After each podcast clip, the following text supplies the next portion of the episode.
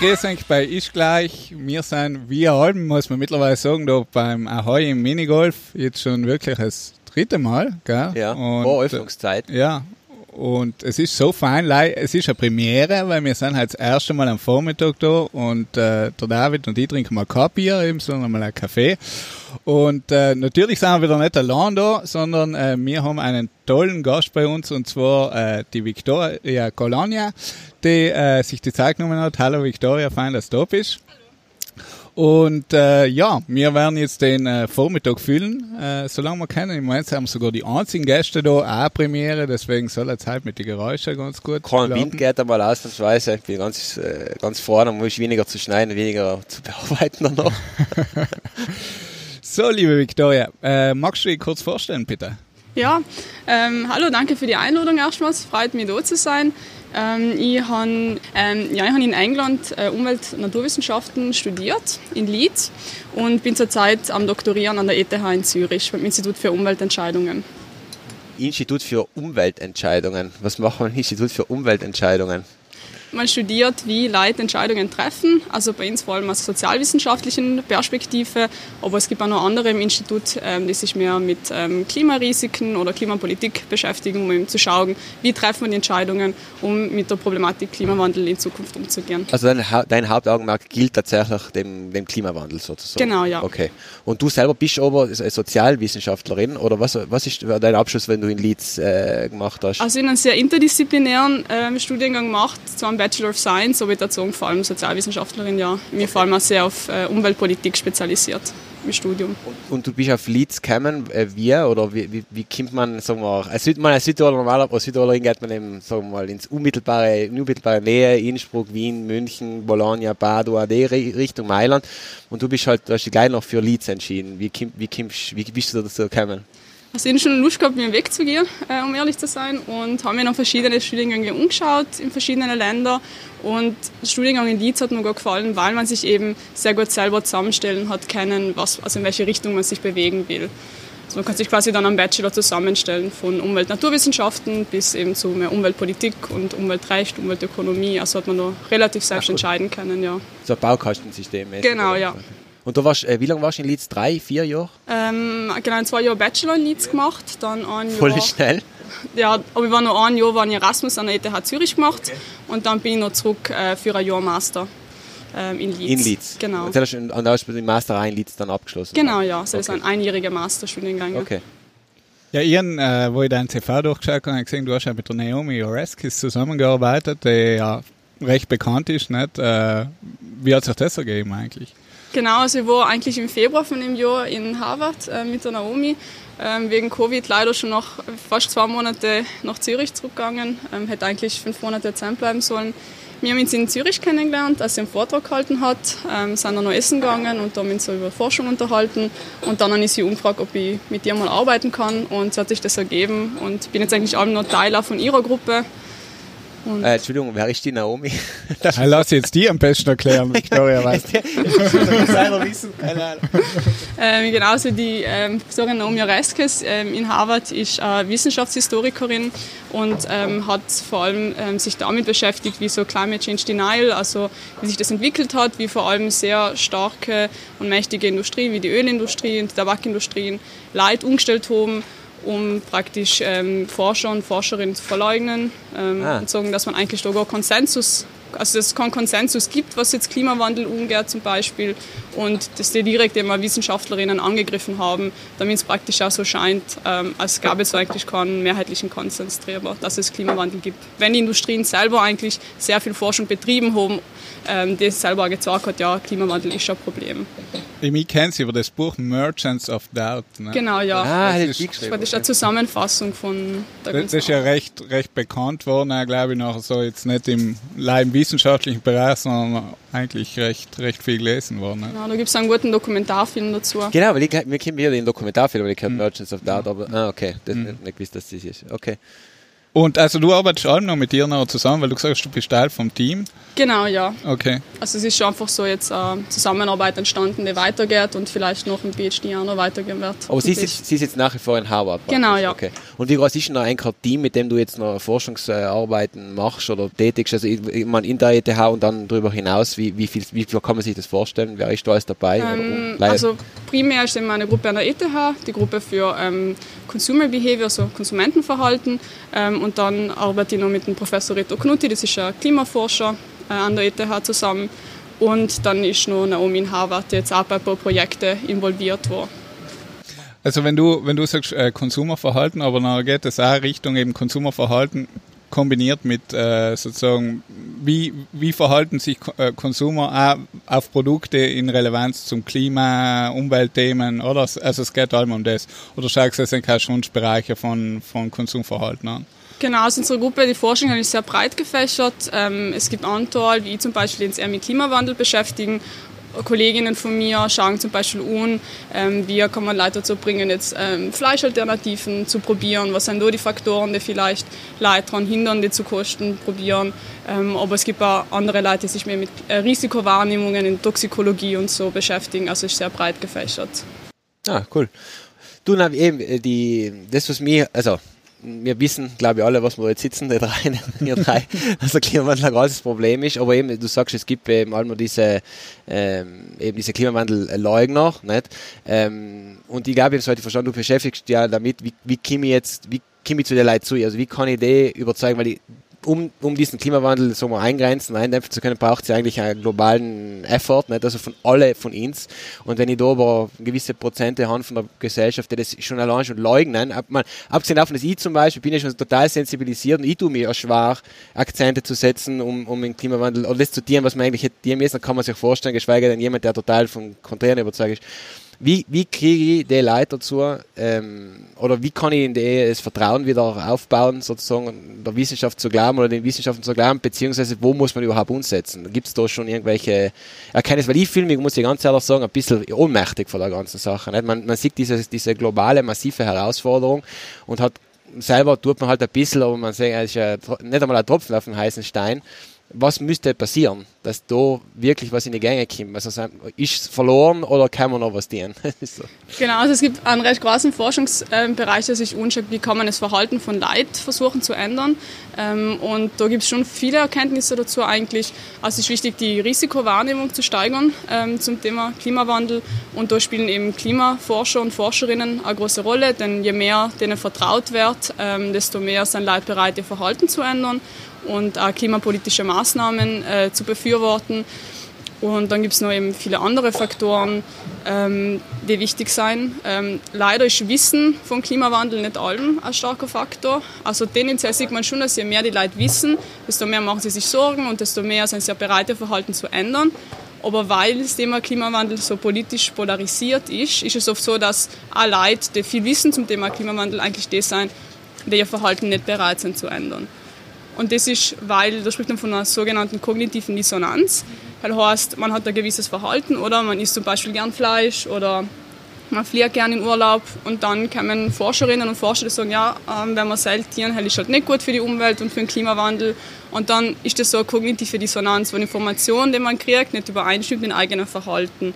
Und dann kann man eben zwei Sachen tun. Entweder man ändert das Verhalten und löst sozusagen eine kognitive Dissonanz oder man verleugnet es. Oder man sagt, ja, es ist ja nicht so schlimm. Oder man versucht sich zurecht zu argumentieren. Genau. Wegen dem normalen Schnitzel wird schon nicht äh, Genau, dafür tue ich Recycling genau, zum Beispiel. Genau, nicht? Und dann genau. versucht man das für sich selbst, irgendwie, dass man noch in Klarheit kommt. In Ordnung zu bringen, okay. Also das heißt, du sagst aber Vertrauen, also Vertrauen in die, in die Wissenschaftler oder in die Institutionen? Was ist da, oder beides, ist das beides gleichermaßen wichtig, um ja, also BERZ ist wichtig, aber ähm, man hat eigentlich ein Bild von Wissenschaft ähm, und das sind meistens eben die Wissenschaftler und Wissenschaftlerinnen, die man sich da vorstellt. Und deswegen ist es eben wichtig, dass man denen vertraut.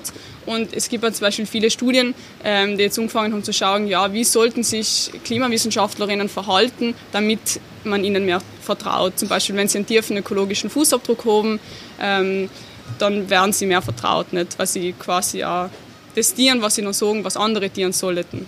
Also sie müssen transparent offenlegen, wie, wie hoch oder wie der, der Klima, Gell, Marc Zebisch, wenn ihr es zuhört. Veröffentlicht einen CO2-Fußabdruck. Nein, aber, jetzt, aber das Problem ist ja eher, ähm, dass, dass man ja weltweit beobachtet, dass die, das Vertrauen in die Eliten, ich heiße es jetzt bewusst Eliten, weil so wird es von denen propagiert, äh, zurückgeht. Das heißt, die, man, man glaubt jetzt so, ihr geht fünf Minuten auf Google, äh, gehe ein bisschen surfen, schauen wir drei, vier YouTube-Videos an und behauptet dann, ja, ihnen gleich viel äh, wissen wie jetzt der Grauskopfete oder die, die Grauskopfete äh, an der und der Uni und äh, meine Meinung ist jetzt sozusagen gleich viel wert. Nicht? Also dieser Dunning-Kruger-Effekt, äh, je, je weniger wir in einem Thema auskennen, umso mehr glaube ich mir drin auszukennen. Und äh, das heißt, wie, krieg, wie kriege ich jetzt in einer, in einer Gesellschaft wie Heint die Leute wieder dazu, in die WissenschaftlerInnen zu, zu vertrauen? Ja, das ist eine gute Frage. In der letzten Publikation von uns, jetzt hoffentlich dann im Herbst ähm, erscheinen soll, haben wir auch angeschaut, ähm, was, was wählen Leute eigentlich von Klimawissenschaftlern? Also was denkt die Öffentlichkeit, was die Rolle von Klimawissenschaftlerinnen ist? Und haben das dann verglichen mit der Meinung der Klimawissenschaftler haben, bezüglich was ihre Rolle ist. Und dann haben wir gesehen, dass eigentlich die Öffentlichkeit sich viel mehr Engagement von Klimawissenschaftlerinnen wünscht und sich zum Teil auch wünscht, dass sie ähm, sich auch politisch äußern weil äh, Studien sagen, dass die Bevölkerung eigentlich Wissenschaftlerinnen mehr glaubt oder mehr vertraut, Entschuldigung, als Politikerinnen und Politiker, als Medien. Und deswegen sehen wir, dass eben so Expertinnen wie Klimawissenschaftlerinnen eigentlich eine große Rolle spielen, ähm, über das Thema zu kommunizieren. Aber dass Wissenschaftlerinnen selbst oft tun, weil sie Angst haben, dass sie dann an Glaubwürdigkeit verlieren. Ja, das ist ja total ein aktuelles Beispiel. Ich meine jetzt auch, wenn wir Drosten und so weiter äh, beobachten während, der Covid, wie weit soll ein Wissenschaftler sozusagen in die Öffentlichkeit, wie viel äh, soll ein Wissenschaftler sozusagen Aktivist sein? Ich glaube, das eben, ich meine gerade jetzt auch was Klimawandel ist ja starker Aktivismus. Wie weit äh, soll ein Wissenschaftler oder eine Wissenschaftlerin gehen? Eben, du hast ja gesagt, Vertrauen wird gebildet, indem man es ein bisschen vorlebt. Nicht? Und ich glaube, wir wissen alle, die objektive und neutrale Wissenschaft gibt es nicht. Also Wissenschaft ist ja allen bis zu einem gewissen Punkt angehaucht, natürlich auch von persönlichen äh, ich, äh, Einstellungen. Nicht? Aber eben im Grunde soll halt sozusagen jeder Wissenschaftler, jede Wissenschaftlerin möglichst äh, ja, sich aktiv einbringen und eben soll halt in eine, in eine Art von Aktivismus gehen. Stimmt's also so? Ähm, ja, es, ist, es sind schon viele Faktoren eine Rolle spielen. Zum Beispiel ist es wichtig, wie nahe die, also wenn jetzt ein Klimawissenschaftler umfängt, über, keine Ahnung, über Covid ähm, und politische Maßnahmen zu Covid zu argumentieren, dann ist es klarerweise sehr entfernt von seiner oder von ihrer Expertise. Expertise. Aber ähm, was wir zumindest in der Studie gefunden haben, ist, dass wenn die Expertise recht nahe liegt an die Wissenschaftler, an die Klimawissenschaftler, dann wünscht sich die Öffentlichkeit, dass sie sich mehr äußern und dass sie mit Politikern und Politikerinnen zusammenarbeiten, wenn es darum geht, ähm, klimapolitische Maßnahmen zu entwickeln zum Beispiel. Mhm. Mhm. Und ähm, was sagst du zum Beispiel, weil eben oft wird das ja nachher so in der, in der um, gesellschaftspolitischen Diskussion gesagt, ja okay, eben die Wissenschaft ist nicht eine Wissenschaft, es gibt eben auch in der Wissenschaft die, die äh, sagen, okay, es gibt den Klimawandel und andere, die sagen es nicht. Und obwohl das Logo wahrscheinlich 98 zu 2 Prozent ist, wird es noch oft so von, von diesen Leuten, die dann eh eher leugnen, wird sozusagen sagen, äh, eben die Wissenschaft ist eh nicht einig und wird so dargestellt, als war das 50-50. Wie kann man auch dem entgegenwirken? Weil eben im Grunde wie gesagt, wenn man die Wissenschaft, also gerade du, die sehr gut auskennst, war sagen, okay, ist ein No-Brainer, wenn man sich die, die Studien anschaut. Aber trotzdem kommt vor allem wieder dann in der öffentlichen Diskussion so mehr oder weniger, ah ja, es ist ja doch, der sagt echt, das ist nicht so. Also erstens, und das hat ähm, Naomi Oreskes in dem Buch gesagt, muss man sich anschauen, wer seien die Wissenschaftler, vor allem seien es ältere weiße Männer, wer seien die Wissenschaftler, die eigentlich sagen, Klimawandel gibt es nicht. Und das sind oft nicht Klimawissenschaftler, das seien sehr oft Physiker oder Ingenieure, ähm, also mit einem anderen Hintergrund, oft teilweise auch keinen wissenschaftlichen Hintergrund. Und, und da muss man immer schauen, was seien mögliche Interessenskonflikte, die die Leute haben, die solche Sachen sagen. Und oft sind die eben nachher finanziert worden von gewissen Industrien oder von gewissen liberalen Thinktanks. Und also erstens wichtig, dass man sehr genau anschaut, wer seien die Leute, ja, kann man denen auch wirklich glauben, kann man den Studien glauben. Und auf der anderen Seite, was ich sehr wichtig finde, ist, den Leuten auch nicht zu viel ähm, Raum, also in Öffentlichkeit zu geben, dass man, die, dass man nicht quasi, wenn man jetzt eine Diskussion zum Thema Klimawandel hat, jetzt einen Klimaleugner ähm, einladet oder Klimaleugnerin und der Klimawissenschaftlerin, sondern dass man einfach halt sagt, das ist nicht 50-50. Da muss man nicht alle genau. einen von jeder Seite einladen. Das ist gerade ein interessantes, weil eben das, das, ist ja in der journalistischen Praxis, sieht man das sehr häufig, nicht diese falsche Ausgewogenheit. Nicht? Also man versucht die Ausgewogenheit darzustellen und sucht man sich an Pro und an Contra. Dann gibt es ja bei auch Südtirol Pro und Contra, ist die Meinung und die andere Meinung. Beide Meinungen müssen halt einen Kompromiss finden. Nicht? Oder sagen wir, das ist der Hintergedanke. Aber äh, das ist ja eben genau das Verkehrte. Bei, kennst du es in äh, John Oliver? Äh, mhm. Da hat er mal vor, ich weiß nicht, ein Jahr oder zwei, hat er mal gesagt, wie eigentlich so eine Pro- und Contra-Debatte ausschauen soll, gerade im Klimawandel. Dann hat er, ich glaube, 97 äh, Wissenschaftler innen eingeladen, die sich auf eine Seite gestellt haben und ich glaube drei auf der anderen. Nicht? Mal um, um das einmal, weil das ist schon ein, ein starker Ding noch gewesen, nicht? weil diese, man sagt mal 97 Prozent, was heißt denn das schon? Aber da sieht man mal die, die Masse an Meinung und, und, und auch Expertise an, die dem ja äh, ging, äh, entspricht nicht. Und ich glaube, dass da einfach auch die Medien gefordert sein, nicht ständig allem alle Meinungen äh, abzubilden. Das ist, glaube ich, nicht, äh, oder? Ja, ich weiß vielleicht ich das so. Ja, nein, äh, gebe dir absolut, absolut recht. Das, was ich eben mich frage, ist, okay, kann man sagen, okay, die Medien haben natürlich die Verantwortung und die Aufgabe ist, ist natürlich nicht bestritten, aber wie können wir als oder wie kann man als Wissenschaftlerin einfach in dem, in dem Fall auch noch, noch aktiver werden und, und das vielleicht verdeutlichen, weil, wie gesagt, das, was du gesagt hast, stimmt natürlich alles, Victoria. Ich glaube, gerade eben diese Klimaleugner haben das Interesse und die Zeit, sich da dann wirklich eben mal zu schauen, wer sind die Leute, was steckt dahinter. Äh, natürlich für die ist das ganz klar und äh, ich das ist ein Gebiet, aber ich glaube eben viele von denen machen sich nicht die Arbeit oder haben auch die Zeit, sich sozusagen die Arbeit zu machen. Eben wie können wir ihnen das erleichtern sozusagen oder oder oder ähm, ja. Eben ich glaube wir sind wieder bei der Anfangsfrage die der Ravi gestellt hat. Wie schaffen wir es wie schaffen wir es wirklich äh, eben die Leute wieder äh, stärker eben einzu also in die in die Diskussion einzuholen und vor allem zu überzeugen dass die Wissenschaft eben eine ganz klare eine ganz klare Meinung dazu hat ja, also ich finde erstens, dass man auch nicht zu viel Zeit ähm, unter Anführungszeichen verschwenden sollte mit Klimaleugner. Es ist eine kleine Minderheit in der Gesellschaft und soll sagen, mehrere Umfragen. Die Mehrheit ähm, der Bevölkerung in den meisten Ländern im globalen Norden machen sich Sorgen um den Klimawandel, finden, dass es ein wichtiges Thema ist. Und dann finde ich es viel wichtiger, dass man versucht, die Gruppen anzusprechen, als wirklich die kleine Minderheit von Klimaleugnern und Klimaleugnerinnen, weil die werden wahrscheinlich eh nicht ähm, überzeugen können. Ich meine, man geht auch nicht so leid von der Flat Earth Society und versucht sie zu überzeugen, dass die Erde nicht flach ist, weil halt ist, also man Wissenschaftlerinnen um genug zu zitieren und dann finde ich es besser, dass man sich mit anderen... Ja, aber, es sind halt, aber es sind halt lautstark, nicht? Das sind halt irgendwas, die, die, die Schweig, man sagt ja die schweigende Mehrheit oder die leise Mehrheit nicht, aber die, die äußert sich noch so laut allem und, und dass man dann wirklich, ähm, jenes, wo war das jetzt, ich habe einen Vortrag gesehen auf YouTube von da, da gibt es ein Buch, das heißt Fake Facts, äh, da gibt es auch inzwischen ein, die Podcast-Variante zu diesem Vortrag dazu. Und das Problem ist halt, ah, schau, es liegt ein Wespe bei einem Mikrofon vorbei. äh, ja, hört man ziemlich gut.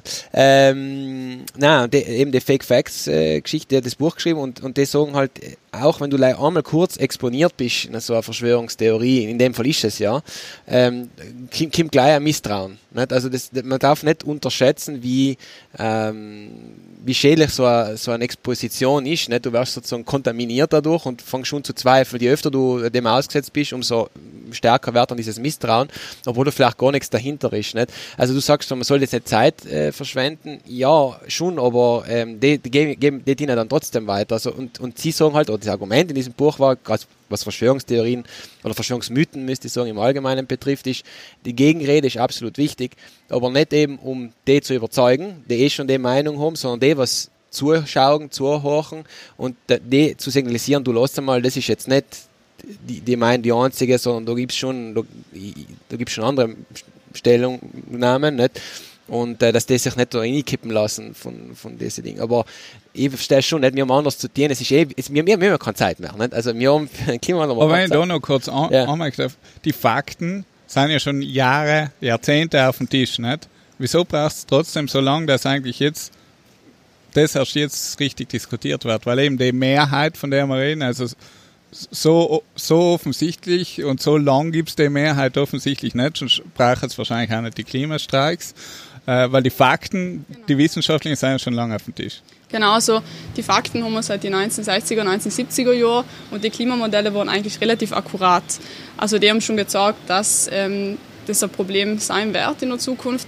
Das Problem beim Klimawandel, und das kann man sich vielleicht auch mit, mit Covid vergleichen, wieso waren sind wir auf einmal alle bereit, auch wirtschaftliche Interessen mal zumindest zum Teil aufs Spiel zu setzen, wieso Leute so schnell ähm, ihr Verhalten geändert haben und so, halt ist einfach, weil das Risiko von Covid zum Beispiel sehr präsent ist, oder? Man kann sich vorstellen, man sieht es, man fühlt es, man kennt Leute betroffen sein, während Klimawandel ist einfach nur zeitlich. Zu abstrakt. Genau, zu abstrakt ja. und geografisch zu abstrakt. Mhm. Und das ist logisch das große Problem vom Klimawandel und wieso die Leute auch nicht jetzt bereit sind, ihr Verhalten zu ändern. Mhm. Und Klimawandel ja. bedarf eben sehr, sehr großer Verhaltensänderungen. Man, sagt ihnen die Leute, schau, es ist besser, wenn du nicht viel Fleisch isst. Also da hört man, allem, hört man ja fast direkt oft umgegriffen, wenn man das sagt, weil die Leute eben ihr Verhalten nicht ändern wollen. Und auf der anderen Seite ist das Problem, dass das Klimawandel, also das Thema wird oft so individualisiert, oder? Und dann sagt man, ja, die Leute müssen was ändern, die Leute sind schuld, ähm, weil sie Fleisch essen, weil sie fliegen. Aber dann vergisst man eigentlich, dass es so große politische Machtstrukturen gibt, oder? Und viele Leute sehr viel Interesse haben, dass unsere Gesellschaft weiterläuft, wie sie tut, das vor allem finanzielle Interessen. Ja, ich kenne ich kenn, ich kenn zwei Leute zum Beispiel, die, die, sind ganz die sind da ganz radikal und sagen, die, die haben auch keine Kinder und nichts, die sagen, du, die Welt offensichtlich so, so erzählt sind zu werden, die glauben das alles, die, die, leugnen das überhaupt nicht. Die Welt geht offensichtlich vor die Hunde, aber nicht in meiner Lebenszeit. Und wieso soll ich jetzt sozusagen auf das halt meinen Luxus verzichten? Die, die argumentieren völlig anders, die, die pressen jetzt sozusagen die Ressourcen nochmal aus wie eine Zitrone und hinter mir die Sintflut. Und ich so, und, und eben eigentlich total also ein egoistisches Zentrali so Verhalten, das überhaupt nicht gut heißen kann, aber andererseits, ich meine, wenn, wenn, wenn du eh gesamtgesellschaftlich nichts passiert oder zu langsam das passiert, wieso sollen wir uns da jetzt einschränken, wenn es eh schon, sagen wir, der Doom äh, hinter der nächsten Tier lauert? Nicht? Genau, und deswegen ist es wichtig, dass man auch vielleicht eben, weil du auch davor gefragt hast, wie sollten Wissenschaftlerinnen und Wissenschaftler vielleicht kommunizieren oder eben so, also es ist wichtig, dass man auch vor allem auf die lokalen Risiken von Klimawandel aufmerksam macht. Also beim EURAG ähm, ja, Klimawandel, Klimareport, ja. genau, also wenn man wirklich so schaut, Südtirol wird auch stark betroffen sein vom Klimawandel durch Trockenheit, und andere Sachen. Also, dass man das Thema quasi auf lokaler Ebene verschärft. Dass man sagt, es sind nicht leider die Inselstaaten, die untergehen werden, zu denen wir keinen Bezug haben, sondern es wird ein Problem für Apfelernte, Weinernten und so in Südtirol sein, dass man wirklich das Problem, also die lokalen Risiken anspricht. Aber ich glaube, du, du sagst eben das örtliche, das lokale, aber da ist eben, ich glaube, das zeitliche das Problem. Nicht? Also das sind Sachen, die dann, ich meine, die passieren dann vergleichsweise jetzt relativ schnell, nicht Ende dieses Jahrhunderts wahrscheinlich, aber da sind ja viele von ihnen ja schon gar nicht mehr da. Nicht? Also das, das sind Sachen, die sind so weit weg und so weit vor, dass man sich vielleicht noch denkt, ah, uh, we're gonna, we are going to science the shit out of this. Ne? Also wirklich, wir, wir werden schon eine wissenschaftliche Lösung finden und das ist ein Problem für später. Wobei das, das ist aber genau jetzt zu, zu machen. Das ist vielleicht nur ein bisschen, ich glaube zumindest das, was ich mit, wenn ich mit Leuten rede, ah, die Wissenschaft wird schon richten. Ne? Mhm. Nein. Und ja, ich finde, das ist auch ein großes Problem in der Rhetorik, auch in den Medien ähm, und der eigentlich von vielen Wissenschaftlerinnen meiner Meinung nach so weitergeführt wird, ist, dass man sagt, ja, technologische Innovationen werden es eh retten. Mhm. Wir müssen unser Verhalten nicht ändern, weil wir werden ähm, so schnell alles auf erneuerbare Energien setzen äh, und irgendwelche Technologien holen, die CO2 aus der Atmosphäre genau. entziehen, dass wir uns keine Sorgen machen müssen. Und eine Masterstudentin von mir hat jetzt gerade ähm, in einer Studie eben gefunden, also das war jetzt in der Schweizer Bevölkerung, aber gefunden, dass sie technikoptimistischer Leute sein, prinzipiell, dass sie weniger bereit sind, ihr Verhalten zu ändern.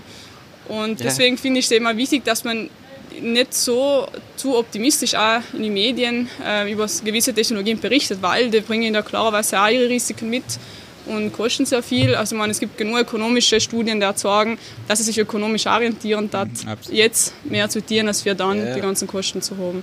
Ja, ja weil er, weil er David so jetzt das Verhalten auch von seinen Bekannten umgeht. Sechs in einer Forschung eben gerade beim Konsumverhalten, dass eben äh, im Konsumverhalten von den Leuten eine Änderung ist, dass eben der Aspekt Klima wichtiger wird, wie ich konsumiere und was ich konsumiere?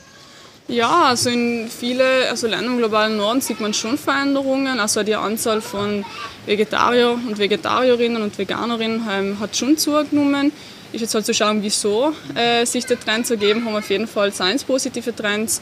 Und auch, ich glaube, die ganze Klimastreikbewegung hat sehr viel geholfen, ähm, dass zum Beispiel auch junge Leute weniger fliegen, also mit dem Fly-Scam ähm, ah, ja, der ganzen, Scham, dieser Scham. Genau, Flugscham. Ja. Scham, genau. Ist ja sogar äh, ein Wort im, im Wörterbuch, oder? Im Schon? Finnischen oder ah, Schwedisch. Ja. Ja. Und genau so Sachen sind eigentlich wichtig, dass man quasi neue soziale Normen einbringt in die Gesellschaft, oder? Was ist jetzt ein sozial akzeptiertes Verhalten, was ist kein sozial akzeptiertes Verhalten? Und dann und über so soziale Normen kann man eigentlich Verhalten ähm, auf die lange Zeit ändern, oder? Und wenn es jetzt heißt, ja, wenn du ähm, von, keine Ahnung, was die Leute fliegen, Mailand, Neapel oder so fliegst, das ist ein asoziales Verhalten, oder? Ähm, wenn man das wirklich so weiterbringt, dann ähm, verändern sich Verhalten. Also, ähm, sozusagen kann man, kann man sagen, dass es eigentlich wieder lei, lei, äh, eben durch die Verhaltensänderung geht. Also es geht weder um äh, eben das die Firmen von sich aus werden sicher nicht äh, ihre Dienstleistungen ändern. Äh, eben, also es geht trotzdem nicht um institutionelle Entscheidungen so sehr, sondern vielmehr um persönliche, um eben den Verhaltensdruck, den gesellschaftlichen, zu, zu steigern? Also ich finde, es braucht auf jeden Fall Bärts ähm, und ich finde eben, man sollte das Problem nicht zu sehr individualisieren, weil viele Menschen, vor allem vielleicht in, in tieferen sozioökonomischen Schichten, haben einfach nicht die Mittel und die Zeit, sich so sehr mit dem Thema zu beschäftigen und sein aber auch trotzdem die ähm, gesellschaftlichen Schichten, die vielleicht am meisten betroffen sind ähm, vom Klimawandel. Und deswegen finde ich, braucht es auf jeden Fall auf politischer, institutioneller Ebene ähm, eine große, sehr große Veränderung. Und klar, die Wählerschaft bestimmt zwar viel, oder? Ähm, aber das haben wir auch gesehen, zum Beispiel wegen der ganzen Klimastreik-Aktivitäten, ähm, haben sich in viele Länder, also jetzt in Deutschland und der Schweiz, war sie zum Beispiel schon, äh, das hat schon die Wahlen beeinflusst, oder? Und das ist auf jeden Fall wichtig, dass die Politik auch auf das reagiert, was die Bürger und Bürgerinnen verlangen.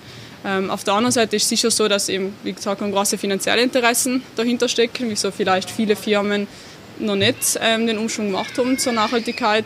Aber ich glaube, auch sieht man, dass viele Firmen langsam verstehen, dass es sich rentiert, ähm, mehr zu investieren in Nachhaltigkeit. Habt ihr eigentlich äh, ähm, euch mal angeschaut, eben, inwieweit eben Firmen Klimaskeptiker unterstützen? Also eben, wie viel oder wie viel Geld da fließt oder welche Firmen da äh, großes Interesse haben? Hast du dazu irgendwelche ähm, Daten? Nein, also mir haben jetzt nicht umgeschaut, aber ich weiß, es gibt verschiedene Reportagen. Also in Amerika gibt es recht viel. Ähm, die Neue Zürcher Zeitung, die NZZ, ähm, hat einmal was publiziert, wo sie versucht haben, die ganzen Geldflüsse ähm, im ich glaube, deutschsprachigen Raum in Europa besser nachzuvollziehen. Also wo werden, wie werden gewisse Thinktanks, wie werden gewisse klimaskeptische Institute finanziert, wer sind die Akteure dahinter und wer leitet die. Also da gibt es schon einiges, aber klarerweise muss man sehr viel erforschen. Ja, ja. ja. denke ich mal. Aber es muss eigentlich, wie du gesagt hast, nicht, weil äh, oft einmal verhört man so in der Politik, nicht, oder ich weiß nicht, ob es die Politik ist, auf jeden Fall eben, ja, wir müssen mal unser individuelles Verhalten ändern, nicht, aber der Punkt ist, ich glaube, das hat mir der Mark Zebisch mal erzählt, in Deutschland haben sie mal versucht, durch das individuelle Verhalten von einer Familie den CO2, äh, die CO2-Emissionen oder Fußabdruck von dieser Familie auf Null zu bringen. Das ist unmöglich. Du brauchst, also du kannst schon mit deinem Verhalten ein bisschen was reduzieren, aber es braucht da ganz große Änderungen gesamtgesellschaftlich, die Leute, die Politik durch Gesetzesänderungen und wie auch immer in die Wege bringen kann. Und ich glaube, was auch ein wichtiger Punkt ist eben, äh, das muss einfach, ähm, man muss die Wirtschaft dazu bringen, eben diese Sachen umzusetzen, zum Beispiel durch eine Besteuerung von, von Kerosin. Wieso ist, wieso ist Kerosin, ich glaube, soweit ich weiß, ist so gut wie nicht besteuert das, das, das gibt es einfach nicht mehr. Wieso zahle ich für ein Zugticket? Ich meine, ich meine man kann schon argumentieren, nicht? Ich, ich will, dass es der Welt gut geht und dann zahle ich für mein Zugticket von Wien nach Bozen mehr, wie wenn ich, jetzt fliegen ist jetzt ein blödes Beispiel, aber ist ja in der Regel so, dass ein Zugticket äh, weitaus teurer ist. Hey, kann es einfach nicht mehr sein. Genau. Das heißt, wenn ich will, als Gesellschaft, äh, und die, die, Vertreten von der Politik will, da eine Einschränkung machen, dann muss ich einfach schauen, dass mein Zugticket billiger ist wie der Flug. Weil oder wieso wird jetzt die Lufthansa mit Milliarden subventioniert? Genau, ja, ja. Mhm. Also das sieht man auch jetzt in der Covid-Zeit zu einem ersten Punkt. Man sieht ja jetzt, dass obwohl die Leute ähm, daheim geblieben sind, meine, die Emissionen sind zwar gesunken, aber es sind jetzt nicht so bedeutend viel gesunken. Und da sieht man einfach, Verhaltensänderungen ja, können was bringen, aber es sind vor allem sehr wenige Leute, die jetzt wirklich so viel emittieren. Also wir emittieren zwar alle zu viel im globalen Norden, das heißt schon, aber man hat eben in der Covid-Zeit gesehen, dass es ein gewisses Limit hat, was man als Individuum eigentlich ein jetzt kann, also solange die Industrien weiter ja. produzieren, oder? Und da ist das größere, ähm, also das größere politisch-ökonomische Problem ist wirklich, dass wir auf ein, Wirt, also ein Wirtschaftssystem, ein Wirtschaftssystem haben, was dazu veranlagt ist, zu wachsen, oder? Wir genau. Das ja. jetzt Bruttoinlandsprodukt jedes Jahr wächst aber es gibt genug Studien, die sagen, dass Wirtschaftswachstum im gemessen am Bruttoinlandsprodukt sehr stark gekoppelt ist am materiellen Ressourcenverbrauch, aber auch an CO2-Emissionen. Also je größer die Wirtschaft, desto mehr Emissionen noch global. Und da muss man sich eben fragen, was sind eigentlich unsere gesellschaftlichen Prioritäten? Will wir eine Wirtschaft haben, die allem wächst, wo wir mehr konsumieren können? Und was sind halt, welche Konsequenzen, welche Risiken sind wir bereit, deshalb in Kauf zu nehmen. Ja, da gibt es einen ganz spannenden Aspekt da. Ich weiß nicht, ob du den Begriff kennst. Für mich war relativ neu die Gemeinwohlökonomie. Praktisch, dass ich eben nicht mehr schaue. Felber, ne? Genau, genau. Dass ich praktisch nicht mehr schaue, eben äh, zu wachsen ins Unermessliche und dann Profit zu erzielen, sondern eher, ich schaue auf andere Variablen. Wie glücklich ist meine Gesellschaft überhaupt, nicht? Also, die, die, ich frage, die Frage geht mal ganz anders. Nicht, wie, wie viel wächst die Wirtschaft, wie viel kann ich konsumieren, sondern äh, wie wohl, wie wohl ist mir, äh, wie vereinbar ist Familie und Beruf, nicht? Und kann ich, kann ich dadurch dann äh, Gesellschaft aufrechterhalten. Nicht? Also ich glaube schon, dass man da einfach umdenken müsste. Weil wir werden mit, wir wachsen mit dem auf. Nicht? Die Profitsteigerung, Profitmaximierung, das ist ja etwas, was fast schon ins Mitgeben wird von Kindheitsbeinen und nicht irgendwo, oder? Man muss wachsen, all mehr, all mehr. Und ja. man sieht eigentlich äh, schon, dass seit den 1970er Jahren eigentlich ähm, im globalen Norden ähm, mehr Einkommen eigentlich, also bis zu einem gewissen Punkt, ja, korreliert da Einkommen mit glücklich sein, also wie glücklich Menschen selber sagen, dass sie sein. Aber ab einem gewissen Punkt ähm, ist da einfach auch keine Korrelation mehr. Oder 60.000 Euro, oder? Ist, ist das eine Zahl, nicht? Familieneinkommen 60.000 Euro, glaube ich, bis, bis dorthin, oder? Ja, ich glaube, schon noch Länder ähm, bezogen, ja, ja. aber genau, und, und, da sieht man, ja, es, wir leben in einem Mythos, oder? Wir brauchen noch mehr, wir müssen mehr konsumieren, um glücklicher zu sein, aber eigentlich seien Menschen nicht glücklicher, wenn sie mehr verdienen ab einem gewissen Punkt. Und wir haben in Zürich einen Verein gegründet, ähm, Postgrowth Zürich, und, also, und da beschäftigen wir uns eben stark mit so Postwachstumsfragen. Und die schauen in Gesellschaften aus, die mehr wachsen. Das ist die Rolle von Institutionen, um so Veränderungen zu vollbringen. Und wie, wie, eben was waren eigentlich die Auswirkungen auf die Umwelt positive, wenn wir anfangen hatten in unserer Wirtschaft nicht lei nicht mehr zu wachsen, sondern vielleicht auch sogar zurückzunehmen. Aber war jetzt spannend, ich weiß nicht, ob es da schon ein Resultat gibt, weil äh, der Punkt ist, sagen wir mal, von heute auf morgen switchen wir auf das System um. Das ist ja völlig unrealistisch, du musst die Leute mitnehmen. Nicht? Aber sagen wir, es war jetzt ab heute so, wie schnell hätte es dann positive Effekte auf die Umwelt? Das, ist das untersucht worden? Weil, was ich, mir, was ich mal denke, ist, wenn wir die eineinhalb Grad einhalten wollen, nicht, da, da, müssen, da haben wir nicht mehr viel Zeit, da haben wir noch zehn Jahre Zeit, äh, die Nettoemissionen, also die Nettoemissionen auf Null zu bringen, die Netto-CO2. Das ist, das ist im Übermorgen praktisch. Und das ist die Frage, geht das überhaupt alles noch schnell genug? Oder? Nein, Frage Ja, es ist, es ist schwer. Ich glaube, 1,5 Grad Ziel wird wirklich schwer, ähm, weil wir gesehen haben, man, der Klimastreik, die Klimastreikbewegungen weltweit, das war einfach so, so eine globale, ähm, globale Bewegung und selbst Sam, obwohl sich schon die Wählerschaft ein bisschen verändert hat, haben, hat die Politik jetzt nicht wirklich stark darauf reagiert, muss man sagen. Also ich bin eher skeptisch, dass wir das 1,5 Grad Ziel noch einhalten können. Ähm, aber es ist definitiv sehr wichtig, dass wir das 2 Grad Ziel einhalten können. Aber ja, wie du sagst, es ist übermorgen, das sind Entscheidungen, die jetzt getroffen werden müssen, weil es einfach lang dauert, bis alles ähm, ins Laufen kommt. Also Studien kenne ich jetzt nicht dazu, ähm, okay. glaube ich, jetzt so, wie schnell ähm, das noch wechseln kann. Das noch wechseln ja. kann nicht. Ähm, ich glaube, prinzipiell kann es schon relativ schnell wechseln. Aber es braucht eben Entscheidungsträger und Entscheidungsträgerinnen, die das Sachen einfach umsetzen. Ja, aber das ist das nächste Problem. Nicht? Also Legislatur, wie lange dauert die? Fünf, bei uns fünf Jahre, nicht? zum Beispiel. Nicht? Also ich meine, das ist schon, du musst sozusagen sehr unpopuläre, weitaus unpopuläre Entscheidungen treffen. Du hast eine starke Lobby noch gegen die. Äh, und, und das ist klar, dass, dass sich, man muss ja dann auch schauen, dass man ja eventuell wiedergewählt wird. Nicht? Also sich ganz verscherzen äh, kann man es noch auch wieder nicht. Deswegen ist schon, also ich weiß ja, ich, ich sehe das auch, die 2 Grad, ich weiß, also Victoria, hat, hat Covid eigentlich äh, jetzt die Klimabewegung ein bisschen eingebremst oder ähm, siehst du da eigentlich das hoffentlich, dass nachher echt die, die Klimastreikbewegung und das dann wieder äh, also ich hoffe stark, dass sie weitergeht. Ähm, zurzeit ähm, werden ja Online-Klimastreiks und so durchgeführt. Also ich glaube, die Bewegung, was sie auf sozialen Medien verfolgt, ist schon noch recht aktiv und ich glaube, da haben wir sehr viel geplant ähm, danach. Klarerweise ist jetzt Covid ähm, hat für die meisten halt einfach Priorität, oder? Weil das Risiko eben, wie man gesagt hat, nah ist und so. Ich hoffe schon sehr stark, dass sie weitermachen. Ich glaube, äh, die Klimastreikbewegung hat sehr viel erreicht und wird hoffentlich noch viel mehr erreichen. Aber eben politisch wirkt es so, dass eben jetzt mal natürlich Covid alles überschattet und eben sozusagen die Klimafragen jetzt mal hinten angestellt werden. Mhm. Kann man, kann man sagen, dass die, dass, äh, sagen wir, Covid die Zeitraffer äh, Zeitraffer Katastrophe war, was der Klimawandel sein wird? Weil, weißt du, wie man, also der, eben, wie wir ja gesagt haben, nicht, der Klimawandel läuft so langsam an, so schleichend, dass ich da gar keinen, ich sehe die immediaten Effekte ja gar nicht da. Äh, und beim Covid war vor allem von null, auf, wirklich von null auf 100 war eine Katastrophe da, nicht? Und, äh, jeder so das Gefühl gehabt, eigentlich eben auf, ich, bin ja selber der Erste gewesen, was, also wie ich gesagt habe am Anfang, ja, na, Covid, keine Ahnung, nicht, also ist so weit weg und Dinge, auf einmal war es da und zack, aber man muss reagieren. Und ich glaube, das ist einfach äh, eben so eine Konsequenz letztlich braucht jetzt auch jetzt, weil der Klima genauso ansehen, noch schlimmer langfristig gesehen. Aber eben, wie du gesagt hast, diese Risk Perception, also diese Risikowahrnehmung ist nicht da. Und kann, ich denke, wenn man es so vergleichen kann mit Covid, na, vielleicht haben die Leute, ah, wie so schlimm ist das nicht? Nein, also ich glaube, also man muss auch sagen, präzisieren, wir da spüren es nicht. Es gibt schon sehr viele Leute Stimmt, auf der Welt, ja. die ähm, die Auswirkungen vom Klimawandel schon jetzt ähm, spüren, schon jetzt wahrnehmen, zum Inselstaaten oder andere ähm, Länder im globalen Süden. Also für, das ist, für die ist das schon eine Realität. Und ich glaube, das große Problem im Klimawandel im Vergleich zu Covid ist, dass Covid kann irgendwie rückgängig machen oder man jeder kann Masken tragen, man kann ähm, hoffentlich einen Impfstoff bald einmal auf den Markt setzen oder um dem entgegenzuwirken. Beim Klimawandel, wir leben dann mit dem. Man kann es nicht wieder rückgängig machen. CO2-Emissionen bleiben ähm, sehr, sehr lang in der Atmosphäre und wenn die negativen Folgen eintreten, dann müssen wir mit dem leben lernen, weil man das nicht rückgängig machen kann wie bei Covid. Und ich glaube, hell ist, ähm, was mir zum Beispiel Sorgen macht, wenn ich den Klimawandel denkt, dass man muss dann mit den Veränderungen leben können. Man kann sich zwar anpassen, aber man kann sie nicht rückgängig okay, machen. Mhm.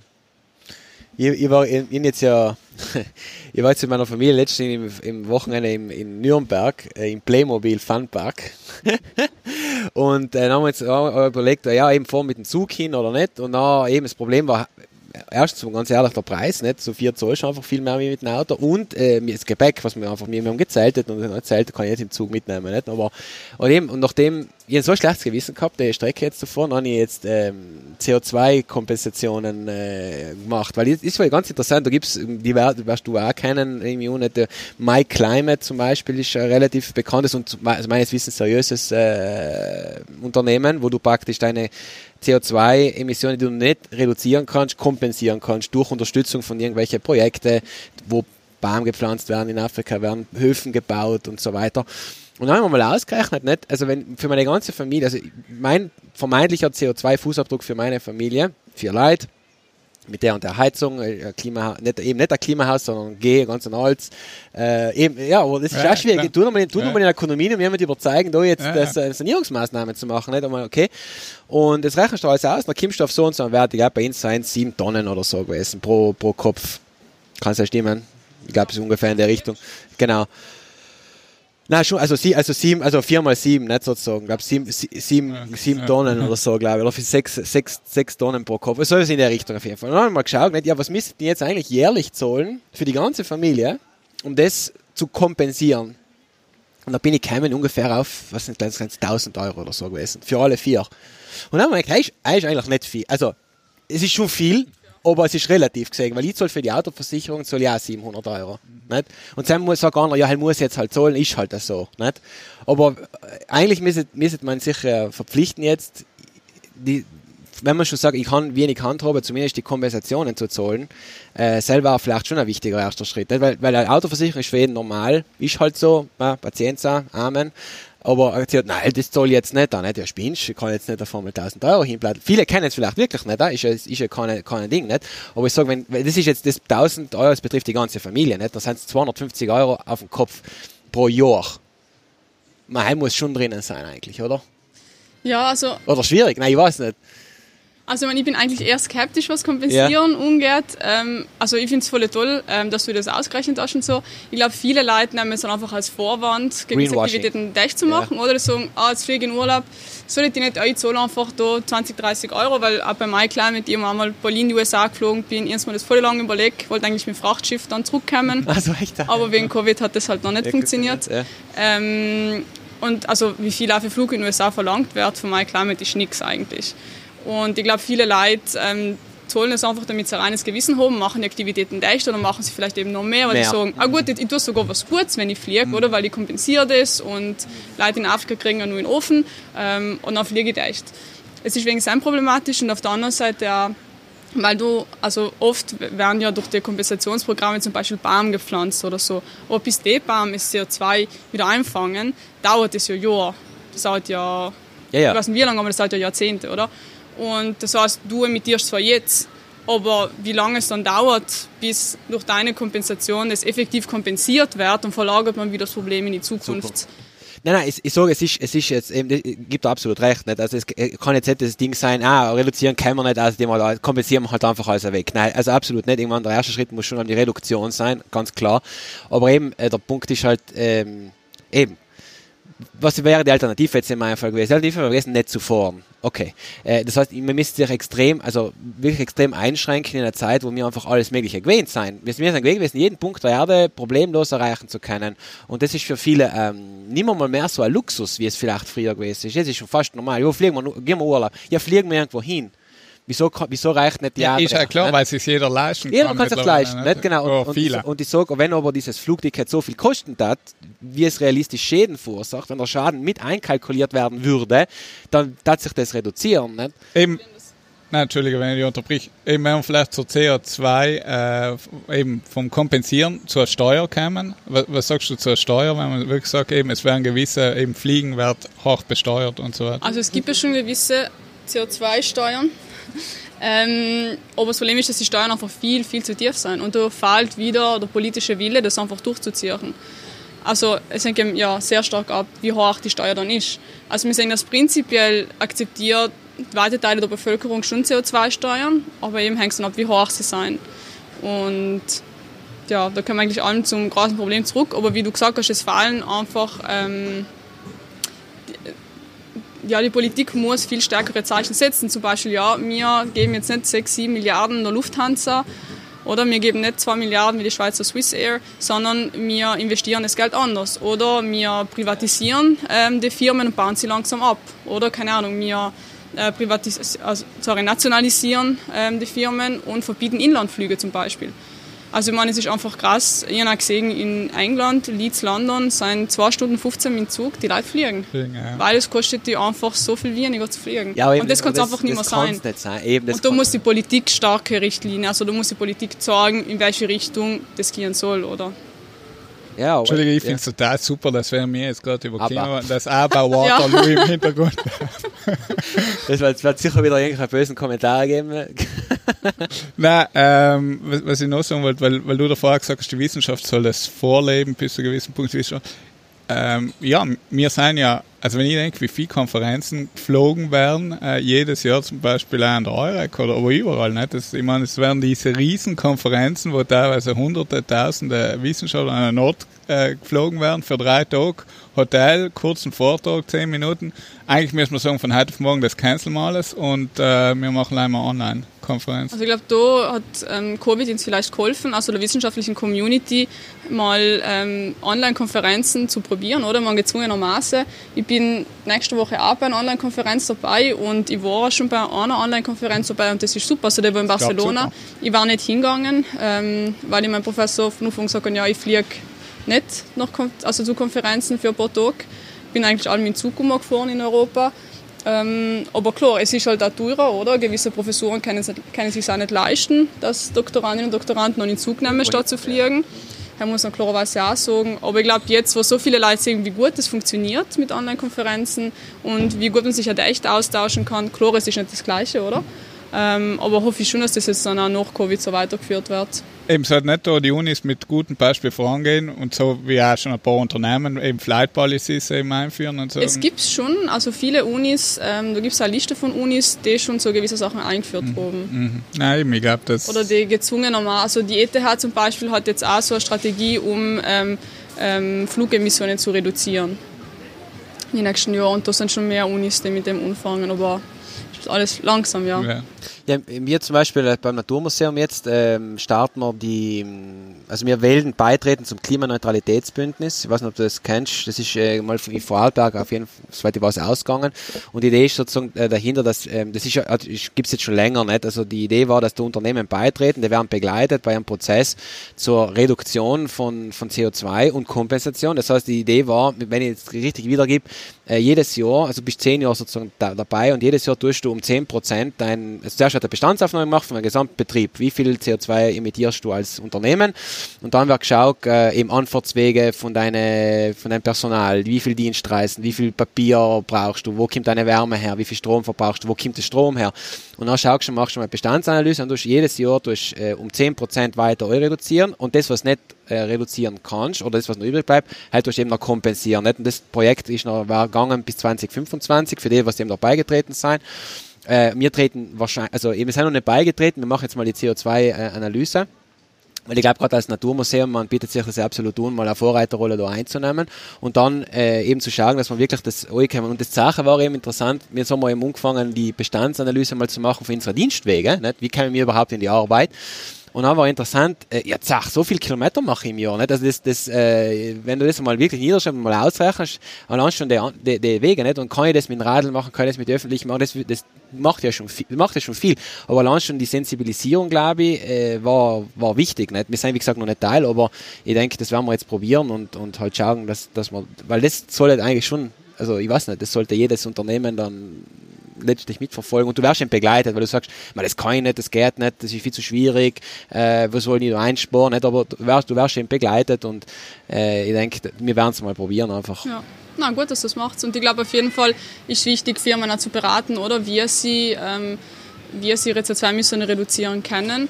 Und weil du von Sensibilisierung geredet hast, ich finde, das ist ja für einen einzelnen Bürger und Bürgerin eigentlich sehr wichtig, oder? Weil ich meine, ich höre das voll oft, wenn, ich, wenn mich Leute so fragen, was ich mache, oder? Dann sagen sie alle, ah ja, aber wir sind ja eh nicht das Problem, die Chinesen und die Inder und die Amerikaner seien das Problem. Und dann sagen ja, aber wenn man das halt pro Kopf anschaut, dann sind schon wir das Problem. Und das hören sie noch nicht so gern. Aber ich finde es eben wichtig, dass man auch weil ich meine, die Leute, was ist ja dann nicht CO2? Also man kann sich keiner was Kannst vorstellen, oder? Was vorstellen, ja. Und deswegen ist es voll wichtig, dass man es sensibilisiert und da versucht, dem besser zu kommunizieren, dass eigentlich schon wir das Problem sein. Ja, ja, da gibt es die, die Scheinargumente, nicht? ich habe sicher schon mal gehört, nicht? ja, der Flugverkehr, ah, der macht allein 2% aus, nicht? Genau, oder ja. solche, solche Geschichten. Nicht? Ja, aber es sind allem 2%, also irgendwo, weißt, Pro Kopf macht es dann wieder ja, viel aus. Pro ja. Kopf ist dann wieder viel, nicht? genau. Ja. Gut. Marc, sparst du CO2 ein? viel zu wenig, viel zu wenig. Nein, äh, ich glaube, ja, es ist brutal schwierig, Verhalten zu ändern. Ich meine, hell ist einfach, äh, merke ich ja, nicht? es ist unglaublich schwierig. Egal, nicht jetzt was äh, Klimaerwärmung ja. angeht. Grundsätzlich, Verhalten zu ändern ist schwierig und besonders, wenn es deinen Lebensstandard einschränkt. Und ich glaube, es geht eben bei der Frage, kann es nicht anders gehen. Ich glaube, jeder von uns müsste seinen Lebensstandard runterfahren. Ja, oder Aber ich glaube, ja, so gleich. Also ich glaube, es ist schon wichtig, dass man nicht allem von Einschränken redet, weil ich glaube, es ermöglicht schon, sich das noch, also wenn man zum Beispiel an Flugreisen denkt, oder ich habe angefangen, dann in meinen letzten Jahren allem von Leeds nach Bozen mit Zug zu fahren und ja, viele denken vielleicht, ja, es ist einschränkend, weil das, du brauchst einfach lang, oder? Mhm. Und auf der anderen Seite sage ich, ja, aber dafür habe ich einen Stopp in London, habe ich einen Stopp in Paris und du triffst Freunde auf dem Weg, du siehst was, hast mal einen Kaffee in Paris gehabt und du hast einen schönen Tag gehabt, oder? Und bist halt nicht live vom Flughafen hin und her gestresst und also ich finde, es bieten sich schon auch mehr Möglichkeiten, wenn man das Verhalten ändert. Ich finde das so, als wäre es allem eine Einschränkung. Und ich finde, wenn man es mal vormacht, dann machen halt das auch noch.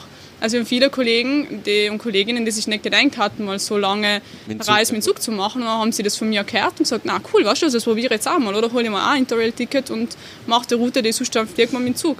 Und da haben sich die wenigsten dann beklagt, dass es nicht feiner war als es Fliegen. Ja, du, du kann, heutzutage kannst du sowieso dann produktiv auch noch sein im Zug. Nicht? Hast du einen Laptop dabei, bist im Internet verbunden, kannst du sogar noch arbeiten. Nicht? Und äh, ob, du jetzt, ob du dann im Büro arbeitest, weil du früher mit dem Flieger irgendwann hast oder das im Zug machst, ist unterm Strich egal. Und du brauchst halt auch die Arbeitgeber, die dir das halt auch äh, zugestehen, nicht? dass du nicht, ja. dass du da im Dienst bist und nicht na und da, dass, dass, dass dir, wie du gesagt hast, der Professor oder der Arbeitgeber sozusagen auch das finanziert. Dass sagt, okay, ich finanziere das teurere Flugticket, ne, äh, Zugticket, äh, statt das günstigere Flugticket. Nicht? Und eben im Bewusstsein, dass man eben was Gutes für die Zukunft und wenn man sagen, die zukünftigen Ausgaben äh, rechnet, das im Grunde eh wieder günstiger, wieder günstiger ist. Nicht? Aber, aber ich sage, da brauchst halt natürlich eben ein Bewusstsein und äh, das ist schon, schon schwierig. Aber eben, weil du gesagt hast, nicht, die Gewohnheiten ändern sind schwierig. Und deswegen, so, deswegen sind wir wieder bei der Diskussion von der Immuni-App.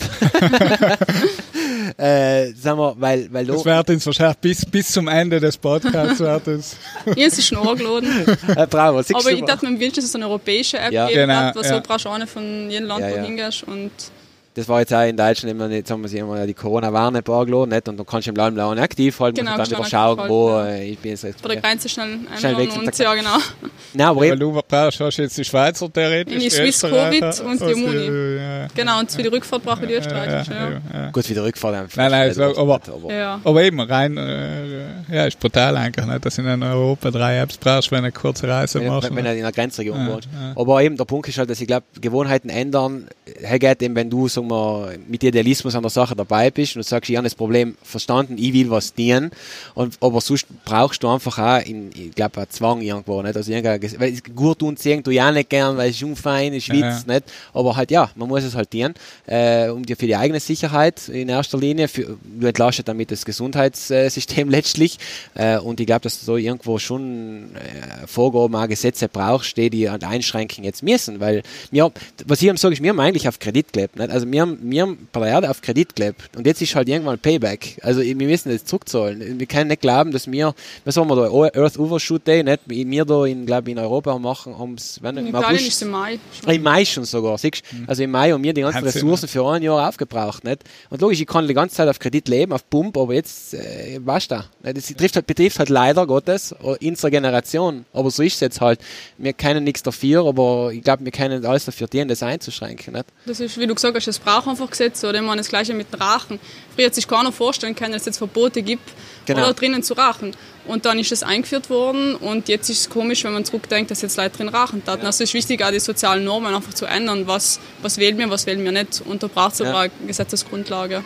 Ja, ich bin, ich bin ja absolut der Meinung zum Beispiel, wenn jetzt Bozen ein absolutes Fahrverbot einführen würde, nicht? das Geschrei war ja riesig, nicht, ah, kannst du nicht machen, geht nicht, äh, alles da gehen. Es gibt genug Be Beweise von mir, ist andere Städte, die, die genau solche Fahrverbote einführen. Die Leute können sich das gar nicht mehr anders vorstellen, wie fein es jetzt ist, zu Fuß. Ja, jetzt im Zuge von Covid haben ja einige, einige Städte, die Innenstädte aufgesperrt. Ich glaube, Brüssel hat, hat ein Konzept vorgelegt und, ne? Mailand total, glaube ich, viel Kilometer Radlweg noch dazu genau. gebaut und und dem auch zum Beispiel allein schon, wenn, wenn ein Arbeitgeber jetzt hergeht und sagt, ich stelle Dienstfahrräder zur Verfügung. Nicht? Also, und, man überlegt dann mal, sagen wir mal, Dienstfahrräder, die kannst du von, von der Steuer ausschreiben, der Mitarbeiter kriegt ein Radl, mit dem er zur Arbeit kommen kann, er bleibt dabei gesund, ähm, die, die, das Gesundheitssystem wird dadurch entlastet, also unterm Strich rentiert sich das für alle. Das heißt, ich glaube, um die, um die, jetzt die, die Verkehrswende bei uns da zu schaffen, braucht man eigentlich Duschen beim Arbeitgeber. Ich glaube, das war die Lösung der ganzen Sache.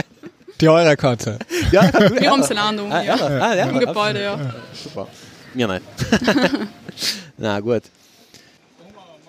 Na, also äh, um auf meine Eingangsfrage nochmal zurückzukommen, bevor wir zum Abschluss kommen, praktisch die, um jetzt das Ganze in den Griff zu kriegen, den Klimawandel, äh, sagst du, also die Wissenschaft also, muss Vertrauen aufbauen. Also es muss vertraut werden in die Leute, was die Kompetenz haben, über diese Sache äh, sich zu, auszudrücken, also die, was irgendwelche Kenntnisse dazu haben.